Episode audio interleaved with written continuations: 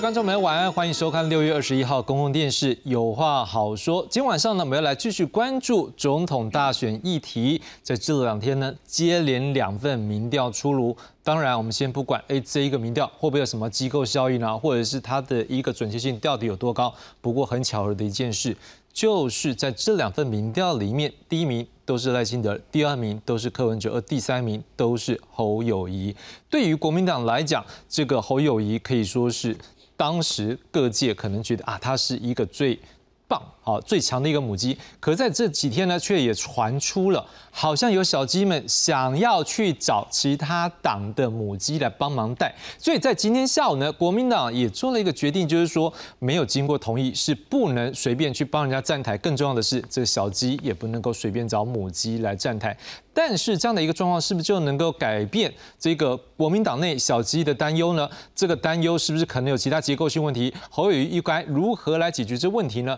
当然，如果这样的一个局势局势之下，看起来对于柯文哲来讲，目前可以说是呃，可以讲说相当的高强，因为它的趋势是一直往上。不过另外一位可能也要去思考一个问题，就是赖清德最早起跑，不过看起来目前没有办法跟后面。第二名或第三名给拉开，甚至第二名柯文哲是一路追上来，所以这三位候选人未来要如何来争取更多民意的支持，也将是这段时间很大的考验。今天晚上我们要来做深入的探讨，介绍今晚来宾。第一位介绍是台湾师范大学政治所教授徐兆祥徐老师，子雄好，观众朋友们大家好。第一位要介绍的是台北海洋科技大学通识中心副教授吴建中吴老师，主持人各位观众朋友大家好。第三位介绍是资深媒体人单厚之，大家好，我是哥谢谢。拉介绍是资深媒体人邱明玉，主持人好，大家好，好，谢谢小玉姐。那么在一开始，各位观众朋友，你一定也会很好奇，到底民调结果是什么？来，我们来看一下的民调的状况。来，先来看到的是，呃，帮我来看一下好了。我们先来看到这一个是中广，还有盖洛普。这两个机构呢，在这几天是一起来做一个民调。好，这个民调我刚才讲了，呃，赖清德排第一嘛，哈啊，那个柯文哲哈啊排第二，侯友谊，哎，各位我们都知道，好像中广这一个赵少不是比较战斗蓝吗？好，应该感觉到是不是？哎，应该会比较帮助侯友谊，是不是？不过人家有他的一个机构做民调的一个自己的一个了哈，并没有像你所想象，所以他出来的哎，侯友谊排第三。当然这样的一个状况，就让我们开始来关注了，说，哎，这个数字是怎么样子？来。我们先来看到的是，来，我们先看到这一张，我们先从最左边，各位看到赖金德，民进党是百分之三十一点八九。好，第二位呢，我们要看到的是侯友谊，好了，我们看到是百分之十七点九三。第三位是柯文哲，他是百分之二十四点六二。所以各位，我们先来看到这部分，很明显就是赖清德百分之三十一点八九，而柯文哲是百分之二十四点六二，像这两个差距大概是百分之。七左右，好，可是比较大的另外一个百分之七，就是柯文哲跟侯友之间也大概是百分之七左右的时候，你却看到侯友却是排在第三。不过就这部分，我们要来关注一下是各位还没有决定的这一个部分。来，我们先看到的是。还没有决定的有百分之十九点多呢。那另外一个呢，我们要来看到的是，如果有搭配副手的话呢？好，我们来看到的是，如果搭配副手的话，我们现在看到的一个结果，看到是赖清德与肖美琴。如果假设是这样选了，我们先讲，现在这三位副手都并不是呃那个，而是说这个民调机构他在他的一个自己的一个设定之下呢，他去认为是这个状况。好，来，如果说是。民进党是萧美琴来做副手的话，这时候他们所得到的民意支持度是百分之三十四点四八。好，刚才我们说排第二的是柯文哲，对不对？他在如果搭配黄珊珊，他也是排第二，而这样的一个数字是百分之二十三点九五。倒是很好玩的是，侯友谊刚不是说百分之十七点多吗？他如果搭配的是。郭台铭，各位百分之二十三点二六，当场往上跑了六个百分点上来，而且各位啊，跟柯文哲只差多少？零点，我来赶快算心算一下哦，零点，哦，这六九左右，对不对？好，各位，各位要知道，看它右下角。这个信心百分之九十五信心水准之下，误差是百分之二点九八内，所以代表这时候两个是平行啊，两个是相接近的。另外一点，各位，我们来看到一件事情，现在尚未决定的人数也是十六点三二。好，所以看起来尚未决定的人数还是差不多。不过光在这个地方，各位可以看到，这六月十六到二十号的调查看起来有点让大家来思考一下，这国民党是不是整合出现问题？另外，我们再来看到的是台湾民意基金会。好，我们要来思考民意基金会它的一个反映出来的数字，赖清的百分之三十六点五。好，看起来数字是比刚才这一个呃叫做盖洛普以及中广的这个民调的数字来讲是比较高。那柯文哲的百分之二十九点一也是一样，侯友谊是百分之二十点四，也比刚才百分之十七要来得高，但是它的比例上看起来差不多。所以如果说依照这样的一个趋势或者比例来讲，看起来这个顺序上还是一样，就是赖清德、柯文哲以及侯友谊。各位，我们再看到台湾民意基金会，它前面就一系列做下来，我们来看它前面的趋势。各位看到最近一次的五月。还有六月这两个地方，我们可以看到，在六月份的时候，各位那个比较知道叫什么色？宝蓝色嘛，哈，Tiffany 蓝的这个颜色的柯文哲呢，可以看到已经跟深蓝色的后移做了一个交叉。好，那这个赖清德部分虽然也是上升，不过我们之前也讲过，他在比较远地方可能有机会啊，就是还是都没有办法破这个四成。所以现在看起来这样的一个趋势，倒是值得我们关注。当然，在他这边未表态或者是不知道投给谁的比例呢，是百分之八点八。我们直接请问一下曲老师。就一个民意调查的一个分析来讲，你怎么样分析这两份的民调带给你什么样的感觉？我想，呃，其实不只是这两份民调哈，呃，六月中旬这一段其实公布的民调非有好几份哈，T 呃 T 台 TVBS 基本上五月份有一份，六月份也有一份，刚好就差。一个月啊，最近也是这一份民调引起大家非常大的一个关注，因为柯文哲突然从第三那么跑到第一啊，所以这个有一点点跟大家的传统的印象呃不太一样啊，所以说呃那份那份民调引起大家很大的注意。另外呢，就是呃台湾民意基金会这两天也有公布，那么今天盖勒普的这一份中广盖勒普的这一份民调也引起了大家的注意。它的原因倒不是谁是一二三啊，因为它的这个呃这个民调的。结果跟台湾民意民意调查基金会的那个结果的顺序是完全一样的，数字也差不了多少啊，所以他真正会大家觉得意外的是，呃呃，机构效应，就正常这正常中广盖勒普的民意调查的的这个机构效应呢，你会把它贴标签对不对？对不？我们不能讲，因为因为我们长期在看民调，我们很清楚，OK，哪一家民调里面，它在机构效应之下，应可能会呈现如何？那么我们在真正了解它的时候，我们应该做怎么样的一个全全数的呃，对对，就全数的一个加减，这个我们心里都有数，因为我们看民调不是呃像大家可能几个月看一次，我们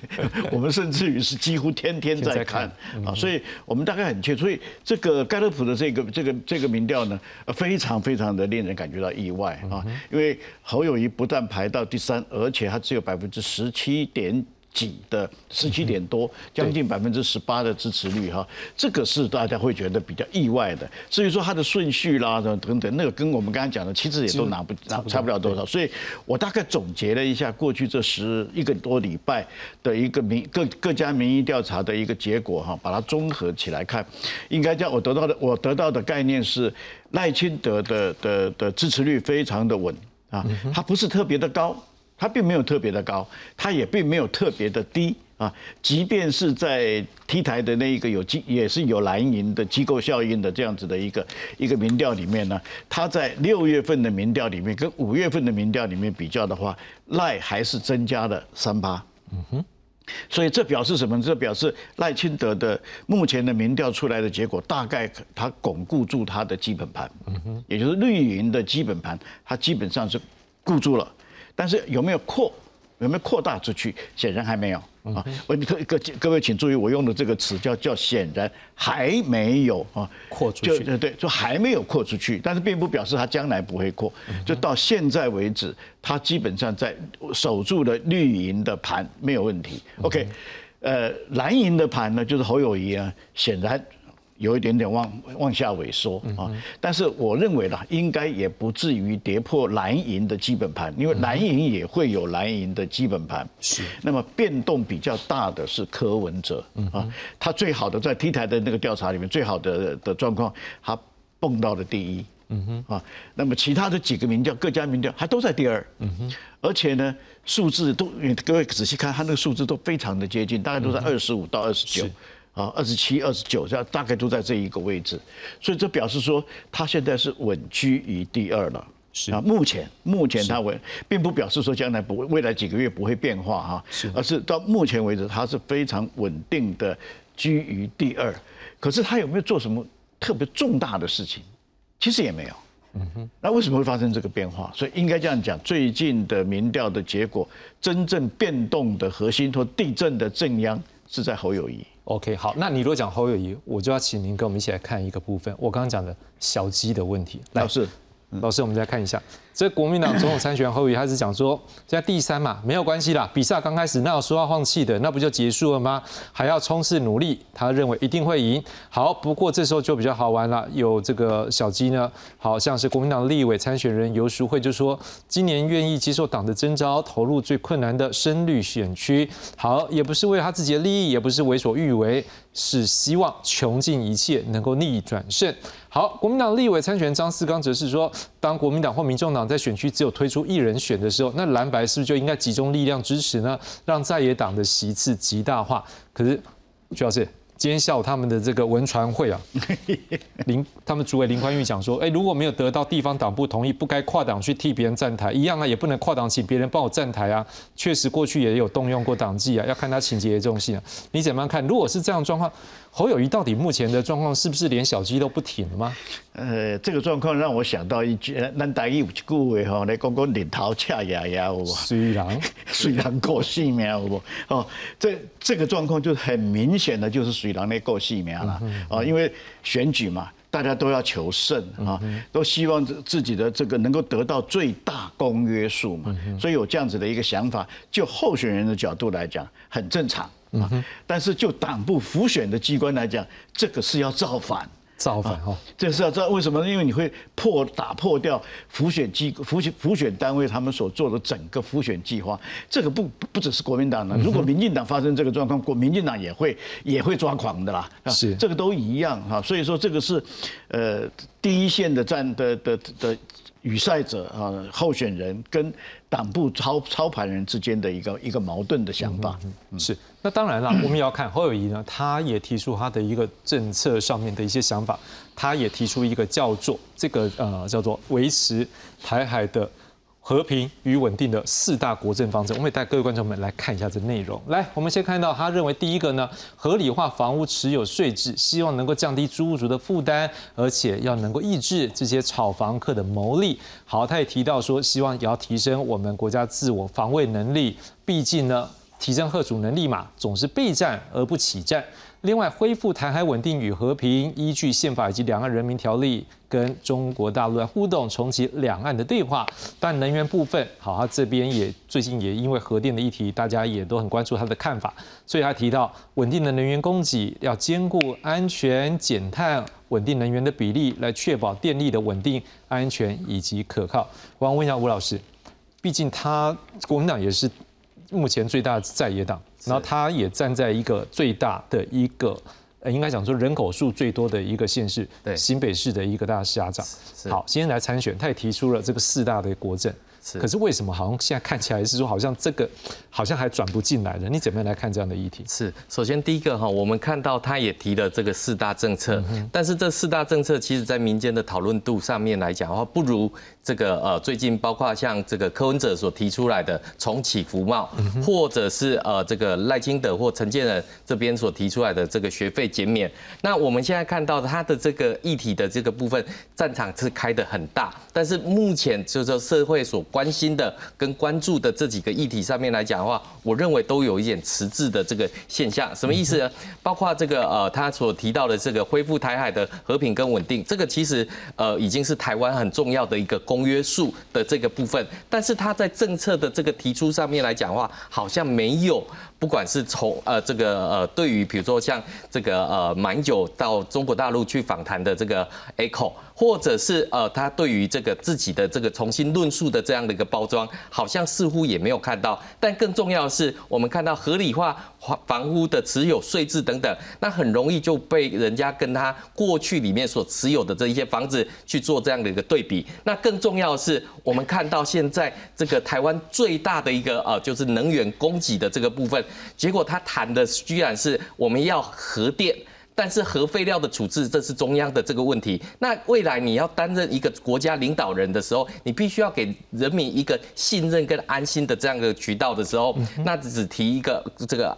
能源的供给的时候，我想这个可能还不到这样的一个总统的格局。所以我是觉得说，他的这些政策或方针还没有办法引起大家的这种聚焦跟讨论的时候，为什么？因为他可能还深陷这个新北市的这个胃药案的这样的一个部分。所以呃，我们可以看到他的。这个几次民调下来之后，很稳定的落居第三的这样的一个情况，那这个部分如何能够去扭转，我觉得是很重要的。哦，这个。如果说像现在他也很努力开始要提出国政啊，因为后后做代级还是要方针出来，四大方针也咬出来，这也是看起来就是一个国家领导人该去思考的一个议题。好，那但是他我们也看到，他除了提出这议题之外，这几天他也矛头像针对了柯文哲。我我那一段他今天早上受访的内容，他讲说，呃，像柯文哲就有人在他最好像怕我针对他嘛，所以人家就问说，哎，你是不是刻意要针对柯文哲啊来？批他，他就说，我只不过实话实说嘛，看到现在就这样嘛，也看他常常说一说到后面就没有一个结果，好，所以他认为说柯文哲常常就是这样一个态度，以前说的跟后面做的会完全不一样。他现在是不是也开始发现到说柯文哲已经拉到第二的时候，他也先去把柯文哲票先希望能够抢回来？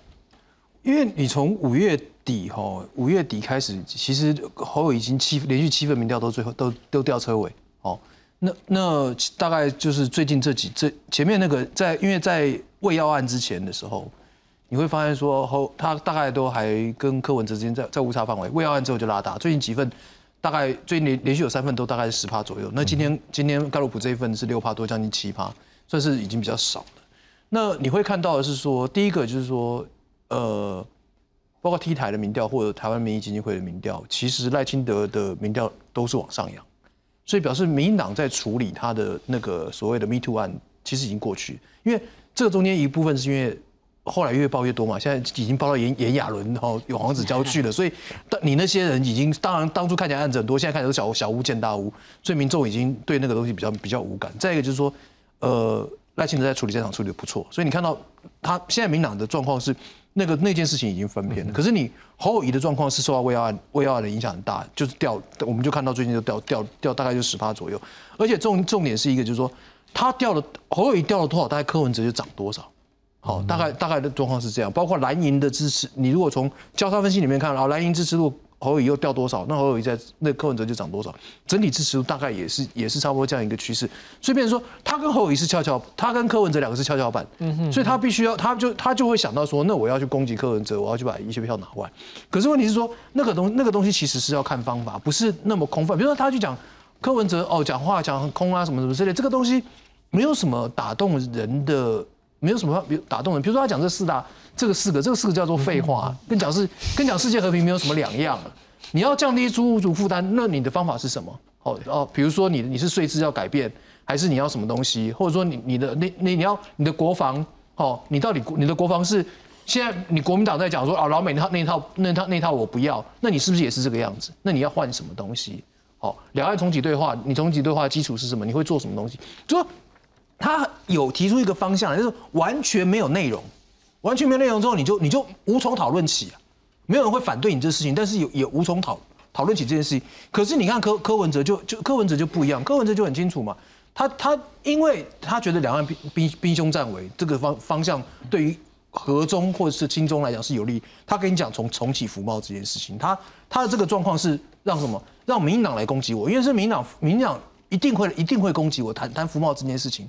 那当我跟民进党在做对厮杀的时候，你是不是侯友谊就边缘化？可是理论上来讲，这是国民党应该要谈的题目啊。虽然虽然太阳花让国民党导致国民党的挫败，但是国民党蓝军有有一堆人觉得太阳花是一个非常非常不正义，警察有一堆有一堆的抱怨，对不对？你是不是应该趁这个机会去去去去平去帮帮这件事情平反？甚至说你柯你侯你柯文哲当初就是就是反服贸你是靠反服贸当上当上市长的，你你占了服反服贸的便宜，就你现在回过回过头来。你理论上这些东西你要参战呢？你九二共识这么好，这么九二共识太敏感，我不敢碰，没关系。那这件事情你应该要处，你应该是可以去碰的吧？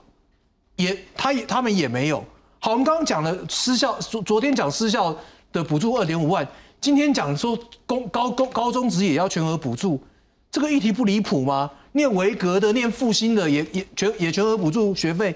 这个题这个这个议题不能谈吗？结果你又怕得罪年轻人，好了，你这个这个也不谈，那个也不谈，这个票也也怕怕跑掉，那个票也怕票也怕跑跑掉，你就完全没有价值可言嘛？你看今天这个高中时的，我我觉得第一个听到，我想说这这开玩笑吧，嗯，结果国民党到现在静悄悄。我们在讲说盖洛普这民调，盖洛普这民调，他他在他在讲的一一件事情是什么？他在告诉你，老赵在告诉你说，你们大家都不要都不要想，好，怎么配都不会赢，好。你柯你柯文你郭台铭也不要想了，侯友谊也不要想，你们怎么搭怎么搭都是不会赢。所以什么只有变成两三组人变成两组人，两组人这个情况会赢。那他今天讲的很客气，是讲侯科配。好，蔡正元今天讲的就是科侯配。好，因为就是说讲白了，就是说他这份包老赵跟蔡正元今天的的想法是什么？就是说你打到打打到这个样子哦，大家真的没办法，不相信你会拉得起来了。好。不相信你会拉拉得起来的情况下，最后就直接给你给你给给你端出端出的就是就是蓝白河。其实现在是白蓝河，因为你现在低了，你怎么去你怎么去你怎么去你怎么去放前面？那问题是说要谈这件事情的时候，你你也要有基础啊。你现在你现在国民党侯友谊这个状况，你跟柯文怎么怎么谈？你就是被他予取予求而已。所以柯文哲他现在要去要去想的是，不是侯友谊他现在要去想的是说。原本的状况，他因为他觉得民调很高，我要不蓝不绿，所以每个东西我都我都不表态。我希望我的选票极大化，我才能够能才能够胜选。现在状况不是啊，现在老赵跟蔡伟正员今天跟你讲说，你国民党快要柯文哲快，你侯友快要崩盘了。你崩盘的时候，你是要去去要有一个明确的东西去凝聚，你就不可能像原本那么模糊，那么模糊，什么东西都都没有态度，什么东西都东怕西怕的。你要去凝聚你原本的支持者。那这个东西不见得是说你一定要往深蓝靠拢，但是你要有东西可以凝聚，所以它这个时候政策就要有明，就要就要明确，就是就是说你要考虑说我盘不能崩，而不是说我还要往上走，我要走到第一名，你远得很呐。是没有错。不过我先讲，因为你刚刚讲到私立高高中职的部分，可能还是要看他下礼拜的最最快了，但他们在你当中，因为我们也让观众不会说说走，对对对，我们再看一下这样，然后再就是明姐这边，我们就要问一个问题，因为像刚才呃猴子哥也提到了这个。深蓝好了，不然讲不要讲深蓝，蓝银的整合的凝聚会是一个很重要的关键。那可是我们现在看到有一个他可能也需要去见面的人，叫做郭台铭。哎，这几天导师到处这个啪啪照，仍然去宣扬他，而且我们看到还是有很高的支持度出现。那你怎么样看说呢？现在甚至我们看到这个，我们再来看一次好了，他一根。郭台铭一，我们不能讲那个啦，就是说，如果他选他做副手了，他们俩愿意搭档的时候，比他自己一个人十七点九三，这个高了这么多出来，你怎么来看？说是不是对他来讲，现在党内整合恐怕也就是一个很大的关键事实上，你从今天盖洛普的民调哈，你可以发现，就是他其实赵少康要告诉你的是说，他把侯侯科配啊侯郭配。比郭侯配还要低，变成说你郭当正的哈，还会输的比较少一点。虽然两个都是输，但现在如果说是郭是正的话。那搞不好还就是还有还有机会，而且你看到他把侯友谊今天做到十七点多，等于说是刚刚那个讲说六份民调或七份民调里面，这个他把侯友谊是做到最低的，尤其是中广啊，因为中广大家会认为说有一点的机构效应嘛，哈，又是比较蓝的。那你你是蓝的，人家认为你是蓝的，你结果你还把侯友谊已经做到十八十七点九三，十七点九三，那距离当时换柱线的十五趴，其实只距离到只剩三趴。那你刚然后再加配他的细部分析，就我刚刚讲的。你把郭台铭变正的，哈，反而他的民调还比较高，所以这个不是在在显示，就是说看起来这个赵少康这边有点蠢，战斗蓝这边有点蠢蠢欲动，哈，是有点附和，是不是要换吼的那个那个要感觉要要发生啊，要要冰斗这样子哈。是。那事实上你刚刚讲到整合的部分，它其实我今天如果说，因为今天最新的是盖洛普民调嘛，你在细部去看哈，就是所所谓所有的这个呃支持度各阵营的支持度哦。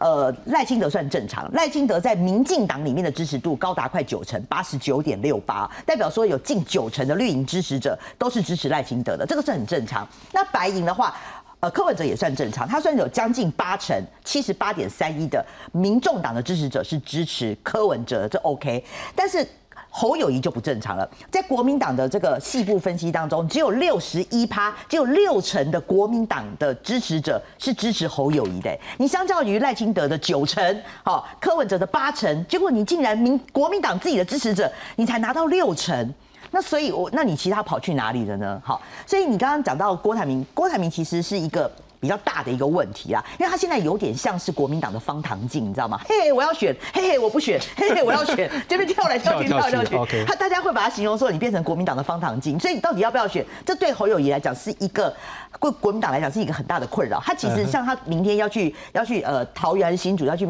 一个台教的一个宗教活动嘛，他只要就是说这个动作，他只要一天不跟郭，他只要一天不跟侯友谊见面，然后只要一天在那边嗡嗡嗡嗡嗡嗡嗡，他不要说嗡到七月二十三号了，他一直给你嗡到九月，他要回。国民党的话，你就很麻烦。你不要说整合了，那我要强调是说，我今天有问过这个侯友谊阵营，这也是他们的一个困境之所在。现在包括韩国瑜或是郭台铭。都希望，就支持者都希望说，你可以赶快跟这两个人见面，代表我们有整合。是，就我跟你讲的嘛，就是盖洛普的这个民调，你就有六成的支持者是支持你的，那代表说，其实大家看你整合是看衰你的嘛。那现在压力在哪里？全部的人压力都在侯友谊身上。那大家都把侯友谊行错成说你高高在上，你不愿意去找郭台铭，不愿意找韩国瑜，即便韩国瑜生日，你霸王硬上弓，冲到他的生日典礼，跟他说 Happy Birthday，然后两个十指紧扣，这样不就好了吗？但是他没做好。那我有问啊，哈，就是说，你看，全部的人都在骂他，压力全部都在他身上，你为什么就是不做？但是后来我才发现，说原来他们有有苦说不出的原因。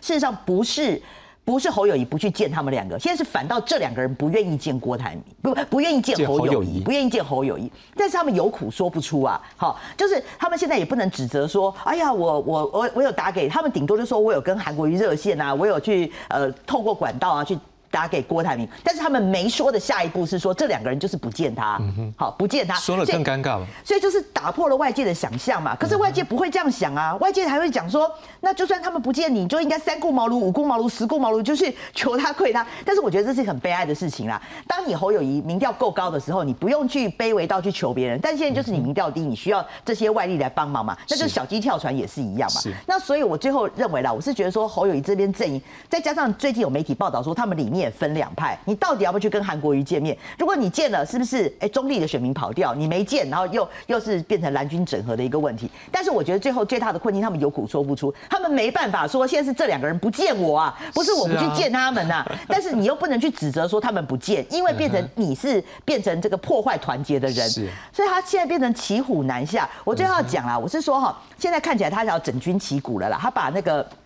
他的那个呃张其强哈去当了党副秘，然后七月一号陈国军要加进来，没有关系，你要加强战力都 OK。可是我现在赫然，我我今天听到我我今天有去求证哦，一个我让人非常惊讶的消息哦，包括他们两个新加入的发言人哦，他们从来没有见过侯友谊，就是说加入之后都没有跟侯友谊见过面，即便是邀请他们加入的过程当中，他们也没有见过侯友谊，他们是透过外部张其强去约他们进来的。然后呢，他们的团队从来没开过会，早早晨。哎，不是我们刚刚在讲舆情吗？你刚刚刚刚大家讲的很好啊，你那个福茂啊，福茂的东西你是不是开会？哦，今天发现柯文哲丢这个，我舆情早上就应该开会，我上节目我怎么反击？哦，我上政论节目怎么反击？定调，全部都没有，完全没开会。那我就问发言人说，那你们怎么上节目？啊，我们就讲侯友谊吼吼做的，我们会一步一步的，那不需要你呀，我们来都可以啊。所以我我搞不懂说你。就是我觉得大家今天就会献很多策啦，这个歪七扭八，比如说你要找什么王金平啊、金普聪啦、郭正亮啦，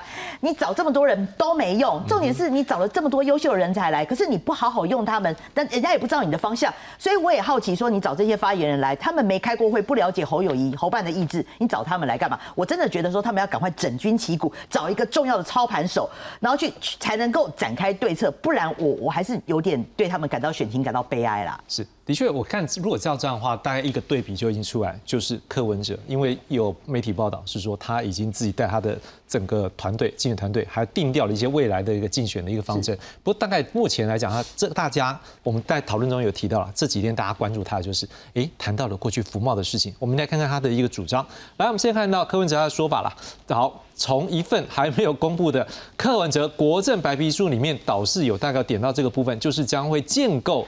攻势防御的国防政策，反对交流及统战的论调，而且要重启两会，也就是海基海协两会的机制。好，另外货贸以及服贸的谈判，另外希望能够永续 e c f a 的效益。好，那。柯文哲自己本身也特别强调说，两岸一定要往来，因为这两天大家就关注的是，哎，你当初不是站在那个这个叫什么立法院外面支持太阳花吗？反对服贸吗？好，不过他讲的是，如果根据他们今天阵营所讲的是，他是反对黑箱，他不是反对这件事情。好，所以我们看他现在的一个定义。定调，他就说两岸一定要来往，但是有法律规范，要有一个两岸监督条例，而且他从太阳花学运走就说要设立，到目前为止都还没有下文，应该尽速通过。务实来说，他认为要先货贸再服贸，大家是反黑箱和闯关，要严审执政党的政策。我想请问一下徐老师，你过去跟他这共事的经验，他现在来讲有没有又拿回？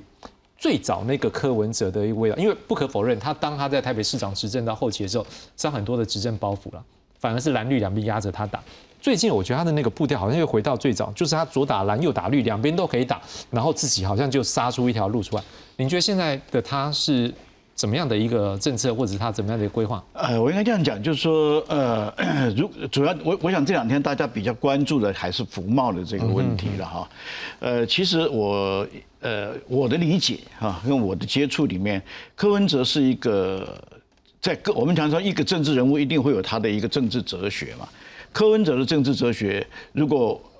呃如果我把它用简单的来形容的话，他是个标准的务实主义者。所以很多人批判柯文哲，说柯文哲是个变色龙啦，啊，最最新我我最近看到的最新的形容叫做水母啊，说他是水母型的最政治人物，意思也就是说变来变去啦，啊啊，那呃这个尤尤其是深绿的深绿的朋友认为柯文哲是这个这个那个叫那个叫就是反叛成反叛成性啦。啊，呃，这个大大家都是从这个角度去去批判他。其实这这些问题里面的一个核心的问题，就是他他在政治哲学上，他是一个务实务实主义者。他的他对服贸，甚至他对两岸的态度，有没有？其实某种程度就是这样出发的。我相信，在十五年前的柯文哲，他绝对会主张两岸不要往来。啊，然后比较偏向独的思想啊，所以他自己也说，这这个大家都知道的嘛。他自己说他是墨绿出身的嘛。就我所知道，十五年前的柯文哲，呃，虽然我那个时候跟我我不认我不认得他，但是他基本上那个时候的柯文哲，基本上是是真的是墨绿的思想。但是他呃，尤其是二零一四年他胜选了以后，他一路走来有没有？他发觉，哎，有些东西他过去的观念是错的。啊，我举个这大家最最清楚的例子，也是被他被攻击的最多的大巨蛋。嗯哼，他还没有上任，他就说大巨蛋是弊案，有没有？他说四大弊弊案，其中一个最最大弊案就是这个呃这个大巨蛋啊。他第一任任内几乎也都没有没有改过口，都都说他是个弊弊案。第二任怎么样？他就开始修正，你看到没有？嗯哼。他后来他自己也公开也说嘛，他后来之所以调整他对大巨蛋的态度，道理很简单，务实主义者，务实主义是可不可以拆？可以啊，一句话就可以把它拆了。可是问题拆了以后，后面的法律责任跟后面带来的赔偿问题，那个要全台北市的市民有没有共同的来赔？是，对不对？所以说，他不可能让台北市的市民去赔钱嘛？对，那他只有务实的把这个这这颗蛋。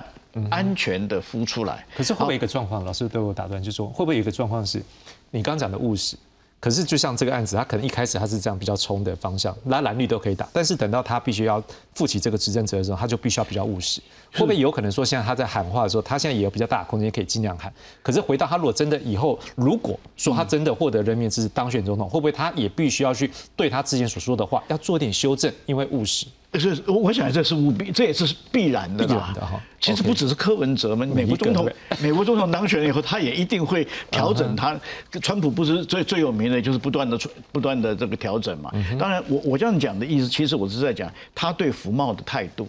我的体会，他对福茂的态度，某种程度上就是基于一个务实的原则，因为。台湾的经济已经跟大陆脱不开了，嗯啊，虽然我知道有一些，尤其深绿的朋友会认为说，你买卖产品的货，啊，也只能卖谈的货啊，哎都无代志啊嘛。可问题是不可能，因为台湾的经济你要往前走，你要往前走的话，你势必货贸，嗯哼，跟服贸，呃，其实也就是 ECFA，你必须要延长。啊，然后这个服贸的部分可能还要去考虑重新来制定。唯一的，他现在把把问题的的导向就导向在我们在制定这个过程或谈判的过程当中呢，有没有监督机制？所以他今天也特别强调，他当年并不是反对呃服贸或者是货贸。啊，他并不是反对那个，他主要是在希望能够建立一个所谓的监督的机制嘛。只不过这个监督机制到现在为止还没有成型。那么假设也一样，就是顺着你刚刚讲的那个假设，如果假设他当选了，那我相信这个他跑不掉了。你就一定要制定一个所谓的两岸的谈判也好，或者两岸交流也好，两岸互动也好。好，他的那个监督条例，你要怎么样让民间，尤其是让立法院，因为立法院是政府机关，你如何能够让立法委员怎么样能够监督？而且，如果柯文哲当选，他在立法院绝对是少数。嗯。绝对是少数，因为他现在的子弟兵还不足以能够拿下相对的席次对吗？对不对？所以在那种状况之下，你是要是你做的任何东西都是要受到立法院十足的监督的。对，所以在这种状况之下，他某种程度上，我相信呢，他对这这一次他对福茂的说法，确实是他的构想。是吴老师，我们知道你长期也关注这个绿营，民进党这边的一个发展了哈。那如果就现在最新这样的演变，好，柯文哲喊出了福茂。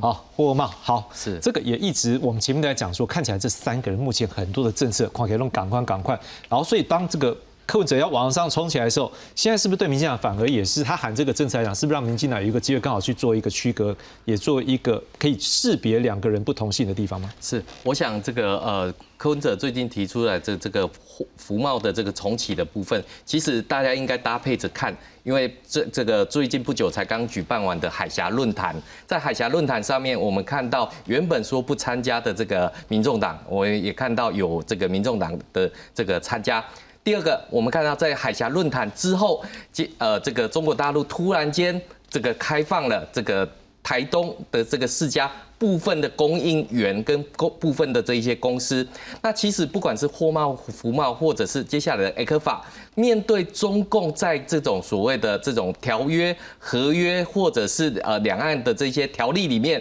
它的这种片面的这种撕毁性的单边作为，那。柯文哲他的思考究竟是什么？更重要的是，我们现在台湾在这个过去里面，美中科技战，或者是全世界在进行这样的一个供应链重组的过程当中，因为我呃这个前大概是半个月前吧，美国在在一个很重要的智库，他们才刚举行过一个经济的兵推。什么叫经济兵推呢？它是不同于我们过去的这一些地缘政治的兵推，它其中有一个 scenario 最重要，它就是如果在供应链重组的时候。美国好不容易已经把韩国重新拉回 Chip Four 里面的这个论这部分，那台湾如果更换了非绿的这个领导人的话，那供应链重组会不会造成？这样的一个困境，知道这个是其中的一个，我认为是一个很重要的 scenario。所以你可以看到，就是说，呃，在当然在两就两岸的部分，要在谈到国际的一个部分里面来的的时候，其实我们会看到国际直接怎么去看这样的一个货贸、服贸的这个重启。更重要的是，最近布林肯才到中国大陆去，那有人讲说中国是一个负责任的大国，是一个呃这个有责任的大国。但是更重要的是，这个会面的背后其实演示的是中。中国现在目前经济的不行，那七月份中国大陆将近有一千一百万个大学生要毕业，要进入到这样的一个市场，不管是服贸也好，或货贸也好，接下来如果真的谈成或开始促进谈的时候，那我们看到这个接下来台湾满街大学生的时候，那这个就业率、失业率的这个情况，跟中国大陆释放出这么多的这样的一个部分，那我们就会看到。作为一个总统格局，你怎么去解决这个问题，而不是只有抛出这样的一个服贸或货贸的这个重启或者埃克法的延续而已。所以我们会看到，就是说，当总统的除了格局之外，更重要，你的政策会在接下来的时间点去做这样的一个检视。所以这个大概是绿跟白中间可能会有一个啊这个呃需要做检视的一个地方。好看完绿白之间，猴子哥，我想请问你一件事。我们刚才讲到白蓝蓝白这件事情呢，那对于柯文哲来讲，我们现在看到他的战略好像空间施展的空间很大。但是如果这个背景之下，我们敢不管蓝或蓝白或白蓝，也有人在讲，这也是一种说法，叫做可能我比较讨厌谁。这个是不是可能也是柯文哲现在抓住这个机会？我觉得今年的选举哦，仇恨值没有那么重，没有那么重，因为赖清德仇恨值没有没有像蔡英文跟跟陈松来的这么这么高。那这场选举的状况，其实其实我必须要讲，今年今年这三个候选人，大概是都是有史以来最无聊，哦，就有史以来最无聊，就是说。科还好吧？我我讲句实话，就是说，就是说，基本上是没有政策讨论了。哦你你如果去比历届的总统总统参选人，今年的参三个候三个候选人都是都是水准最低的。那大家都很多人在讲说，哦，今年总算没有台大的法律系。可问题是你要知道，说法律人他们就就是会跟你，他总是会讲一些目标，讲一些公平正义，讲讲一些什么。到现在为止，三个都没有哎。你才刚开始而已？会不会刚开？始我我不是刚开始也不能长成这样，一个东西都没有哎、对不对？你当然赖清德可以说有直通反腐，但是你总是有一些进步观念，什么东西吧？没有啊，柯文哲到现在，我我我问你嘛，柯文哲是左是右？这三个人是左是右，谁搞得清楚？他到底是左是右？到底是经济优先还是还是要公平正义？你公平正义没有没有任何任何提公平正义啊？都都讲的都讲的是什么？哦哦，学租屋啊什么什么之类，那那那个距离公平正义的的距离非常非常遥远，所以我不觉，我觉得今年的仇恨值会比较低一些。对，就是说他，我就说，当然还深蓝的会有一些仇恨值，就是就是说像什么政党伦理大联盟，还会跟你讲说一定一定要，但是因为因为本身赖清德跟果是像这样，柯文哲到底现在串起来的原因会是什么？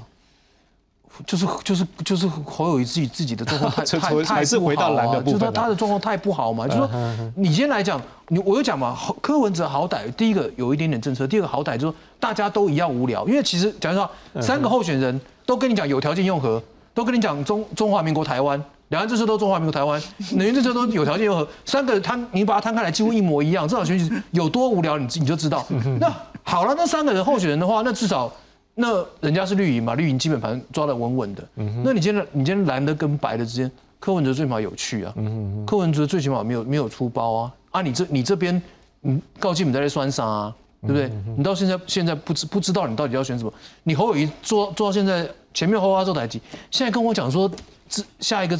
要主打治安，没有搞错吧？总统大总统候选人跟你打治安。我们我们是什么中南美洲吗？不是吧？你那那个是那个是内政部长就可以做的层次，你为什么会有一个总统候选人跟你讲讲他的主主要政策是政策是治安呢？所以你你的状况就是说，你侯友谊的状，你那个侯友谊现在状况是说被他最大问题说你被定性被看衰。那如果说你望之不是人君的时候，你的票就会往你说大家讨厌侯友谊不是是根本根本有点有点有有点有点看看不起你。那今天来讲，国民党的问题是说，他旁边又有一个刚才讲又有一个郭台铭在在那边拉。那郭台铭的状况就更莫名其妙，到现在为止，他一边跟你讲说我要独立参选，一边跟你讲说我要候我要辅选国民党七十三个候选人。你如果是自己独立参选的话，你跟国民党打对台，怎么会有人请你去站台呢？你到底要什么？你去你去讲清楚。而且说独立参选的门槛非常非常高，根本就不那个那个会去讲这件事情，就表就表示我们如果熟政治的，像像徐老师，你就知道说。你在讲天方夜谭呐，拜托。那你讲一个天方夜谭拿出来当做当做一个愿景，那其他其他东西真真的都都不用谈了。所以那个那个状况就是说，他他现在那些那些做法哦，会变成说，会会对国民党来讲，就是说根本就懒得理你。是好，小姐，那如果是这样子的角度，我们先看到了哈，白的这边跟绿的这里，它可能现在开始有一些间隔出来。在蓝的部分，像猴子刚刚也分析了，这恐怕它能够算起来，主要是因为来自蓝营。所以您觉得它后面的路线该怎么办呢？是不是继续挖蓝的这边票，还是说绿的也要试着去抓一些？我觉得蓝军比较简单，蓝军要赶快定调啦，啊就是嗯呃，除了你自己整合之外啦，哈，那你你就是直接要跟柯文哲，你到底是要开战？那如果就柯文哲的角度呢，他挖蓝的还是挖绿的比较好呢？还是啊，当然要挖？挖挖蓝的啊，开始当继续挖蓝，绿的没有办法了哈，绿的挖不到了。他在绿的仇恨值已经非常哦高了，对，尤其是越深绿的。所以他这种这样的话，柯文哲后面就是继续的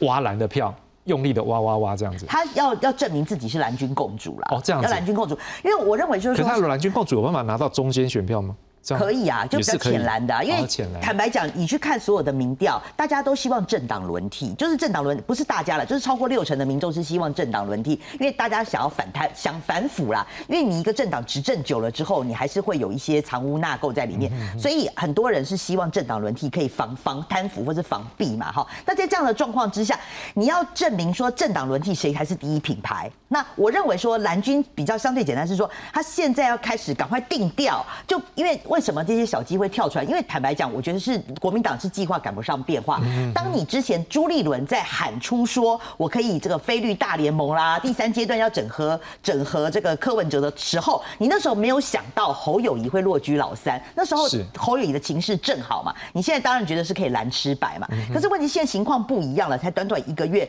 柯文哲有的民调还把他说他做到第一，那柯文哲他现在很唱秋，可以跟人家讲说你要来跟我整合啊，我得一名呢，我得一名呢，你侯友谊第三名呢，我为什么要被你整合？所以整个情况已经是不一样了。那在这样的状况之下，你看那像比如说像张思刚、游淑慧或罗志祥，不能怪他们，因为他们是第一次要挑战立委的这个角色，对他们来讲，他们要极大化，尤其他们是在首都区，首都区很多人还是认为就是说觉得柯文哲是不错的这样。那这样的状况之下，你侯友谊又是老三的状况之下，他当然是要找谁来帮我站台都可以啊。那你国民党要赶快定调啊。那呃非常奇怪是说，你党中央你还在跟人家眉来眼去，我要飞绿大联盟，那你就不能怪人家下面的小鸡说我也找柯文哲来站台。那如果说你党中央今天已经定调了，对柯文哲是敌人，我们不会再跟他和了，我就是要跟他开战。那像侯友谊今天已经开战了，我就觉得很奇怪。侯友已经在开战，说柯文哲讲话什么昙花一现像烟火什么的做不到的同时，那你如果小鸡还要找柯文哲来站台，这不是非常奇怪吗？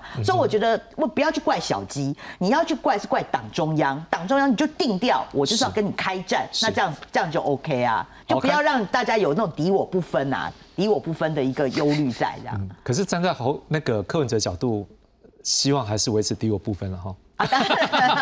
好了。柯文哲，我对不起，我最后补充一下，柯文哲最大的问题，他没有陆军，他没有陆军，对，那等于说他现在空军很强，不可否认他超强，他光是一个嘉义女中好的一个演一个演说，他短短就有四十万人观看，这个是你两边是望尘莫及，但是他最大的问题，我也赞成郭正亮所说的，他就是没有陆军，你没有陆军，你是非常惨。当你蓝绿两军，你把立委所有都整对了之后，大家立委总统开始造势起来，那个陆军是会归队的。可是问题是你你柯文哲你没有调啊卡，你只能去挖挖国民党的条卡，比如说他去跟张荣卫见面啊，去跟呃就是蓝蓝，你还是看中东锦啊，他重点就是这些调卡。可是问题是这些等于说蓝军他开始一。一呼百诺，开始大家好整大军回来的时候，那你柯文哲的陆军在哪里？你现在连区域立委像样的名单都提不出来，我觉得是柯文哲比较大的隐忧啦。好，最后我们来看的是赖清德这两天大家都有看到了，他要针对这私立大学学生的学杂费，因为跟公立真的差很多了哈。我自己是念私立大学，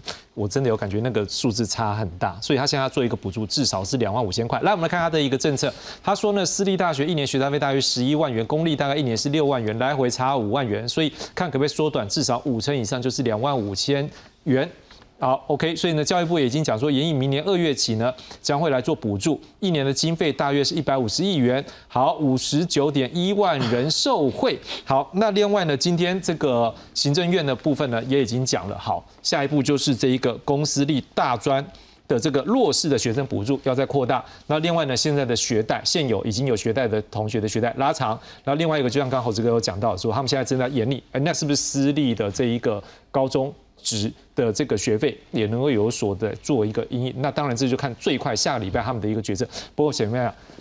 徐老师。之前也有人在讲赖清德票比较弱的在年轻选票的感觉，这是不是可以抓到一个执政的优势来做一个防守？呃，其实我我我化约一下你的问题，就是说补助会不会增加他年青年选票的得票率？哦，也是对，简化来讲就是这样子。我的观察，呃，会有人鼓掌。嗯，也会有呃也有也会有人喝彩，但是对选票会不会有直接的影响？我觉得直太直接的影响并不大啊，因为啊呃这个做法本身呢，这个呃这个是台湾现在很很从中央到地方经常都是用这种方式解决问题。为了要抢票的时候，我们就是开支票嘛，就是发钱嘛，就是撒钱嘛，这个又是另外一个撒钱计划。我不是说台湾现在的学费啊这的的政策呃这这这个这个不公平到极点啊或或者不是这个意思，这个问题其实是一个长期要规划的事情。我们国内大学的，因为我在国内大学服务了差不多四十年了，我们国内的大学院校的学费其实不合理，已经不是一年一年两年了，它是三四十年以上的问题了。可从来没有人非常认真的去面对这个问题。是啊，你现在讲这个十一万六万这个数字，我告诉各位，这个平均数字是文学院跟社呃跟社社会科学院的的的价格。医学院会是这个价格吗？对不对？那你医学院是不是也要补助？私医学院你是不是也要补助？啊，所以我我应该这样这样讲嘛，这个东西要做是可不可以？可以，但是要从长计议。一个负责任的政治人物，我必须要说，不是你随便开口有没有？花钱就好，嗯哼啊，就像以前说补助老人家的假牙也是一样，有没有？就是我不断的开支票啊，反正支票开出去了以后，讲难听点，那个预算崩掉了、爆掉了，有没有？是是后面的人倒霉，是在我任内不会不不这这样子的逻解决问题的逻辑不是办法，我我只能这样讲，不管他是补助哪一类，我都觉得这不是办法。是吴老师，您是在私立的大学吗？好，对那来，你怎么看这个意呃？，首先第一个哈，当然呃，我们看到最近的这个少子化的这个现象，那这个呃许多这个学费的调整也已经讨论很多年。那但是我们其实也看到哈，其实这种所谓的学费的这个部分，其实前几年就已经有私立的大学已经提出这个政策，说这个呃比照公立大学的学费来收费，这个已经是很新呃这个已经是过去了，甚至于还有这个大学提出来说。大学免学费的这样的一个政策，就是希望能够招补这呃这个招引到学生的一个情况。但是我们必须要看到，其实呃这个不管是大学的这个学费的补呃这个补贴，甚至于高中职的这个学费的这个呃免费的这个部分，其实我应该要看到的是，其实这个不是单一的政策。前面其实我们也看到了，就是赖清德也有提出来，就是呃这个军工教的这个提提薪，最重要是公立大学的这个呃学术研究费要调涨百分之十五趴的这个部分，这个是赖清德过去他在当行政院院长的时候，其实就曾经提出来的类似政策。但是我们必须要讲哈，就是说，当然教育部现在接他必须要去找裁员，是不是会排挤到现有的这样的一个教育预算的这个部分？我想这个呃把这样的一个话题，然后来做一个讨论，甚至于我们必须要看到的是说，呃，现在私立大学到底是不是因为学费？呃，这个太贵，所以导致这个学生不愿意就学，会不会因为这样子去进行这样的一个调整？还是说市场跟学校里面的教育有没有这样的一个落差？这个我觉得这个才是翻转教育里面除了学费之外，应该要去思考的一个地方。这边我稍微补充一下，因为我我本身是就是在高教界服务了将近一辈一一辈子了哈，所以我真我谈到这个问题，我们真的是有一点点无力感。台湾大学的的教高等教育产业哈，必须全部重新思考过。OK，啊，我们是要把它变成一个普及性的教育，还是要把它走上精英教育？这两个方向是完全不同的。第二个少子化，我想现在在私立大学服务的老师们都非常的清楚，少子化现在对，尤其是在比较中后段的私立学校、私立大学，那个冲击是非常的大的啊，连在前段的学校啊。就我们一般讲的台青交了哈，是这些比较好的大学，你知道它有一些博士班也招不到学生，你知道吗？对，博士班招不到学生哎，这这简直无可想象。所以换句话讲，我们整个大学教育，因为以前有一段时间我们在走普及化，是你把它普及化的结果，现在变成遍地都是大学生，对，对不对？那你这个问题要解决的，是。所以呃，我是这样建议啦，与其开这种这种支票。啊，因为这种支票大家最容易有感受，所以都喜欢开这种支票。与其开这种支票，不如说新政府组成以后，我们建议教育部召开一次全国大学教育的改革的委的的一个会议，来探讨高等教育大家来讨，真的很透彻的来讨论一下台湾高等教育要怎么走，否否则一个不公私立大学其实都一样，公私立大学的一个资深的或者说非常优秀的一个大学教授，是他的待遇某种程度上跟其他，比如说比香港好了，你比香后面港的一个反正讲师有没有的的收入都不到。是，反正老师就建议说后面整体考量了。不过猴子哥，我想我们就最后剩没有多少，我们就精比较精简一点来谈我觉论。是说我觉得他呃，我要讨论是说。就这件事情来讲，因为毕竟前面的性骚扰事件，或者是现在相关议题之后，他在这时候丢出这个球，是不是代表他想要把选战的一个步调，或者是他带向什么地方？我觉得，我觉得，我觉得这个政策不讨好哎，我觉得太粗鲁了，就是就是完完全是粗粗简单粗暴了。但是我觉得，我觉得民众不见得会这么这么直白的买政策买票，我觉得不不见得买单。而且而且这个政策很混乱，你告诉我他这个到底是教育政策，还是老师讲的教育产业政策，还是讲的是还是还是一个社会福利？同样一个年纪的大的的年轻人进大学的，你一个月补助他两一年补助他两万五，啊，没有念大学的就没有。对，这是什这是什么样的公平正义？为为为什么做这样的差别？是好，为什么你就你就觉得说哦，他就不应去去去工作，提早工作就活该，去念书的就高高贵？就说这个东西，这个东西就是你完全没有厘清我为什么要做这件事情，甚至没有厘清我到底要讨好什么选票。你要讨好像两位老师的哦，因为他们两位是老师，所以因为这个甚至还是受贿，还是年轻人会受贿，还是什么东西？就是是就是我觉得根本就没有搞清楚，只是找到钱就发，而且你要想，他这个钱是大概高教是高教预算的百分之十，哎，你你对高教的整个的排挤会非常严重，这个会是这个是一个损伤国家竞争力又不讨好的政策。是。那小姐你怎么样看这个步调？在这个时候，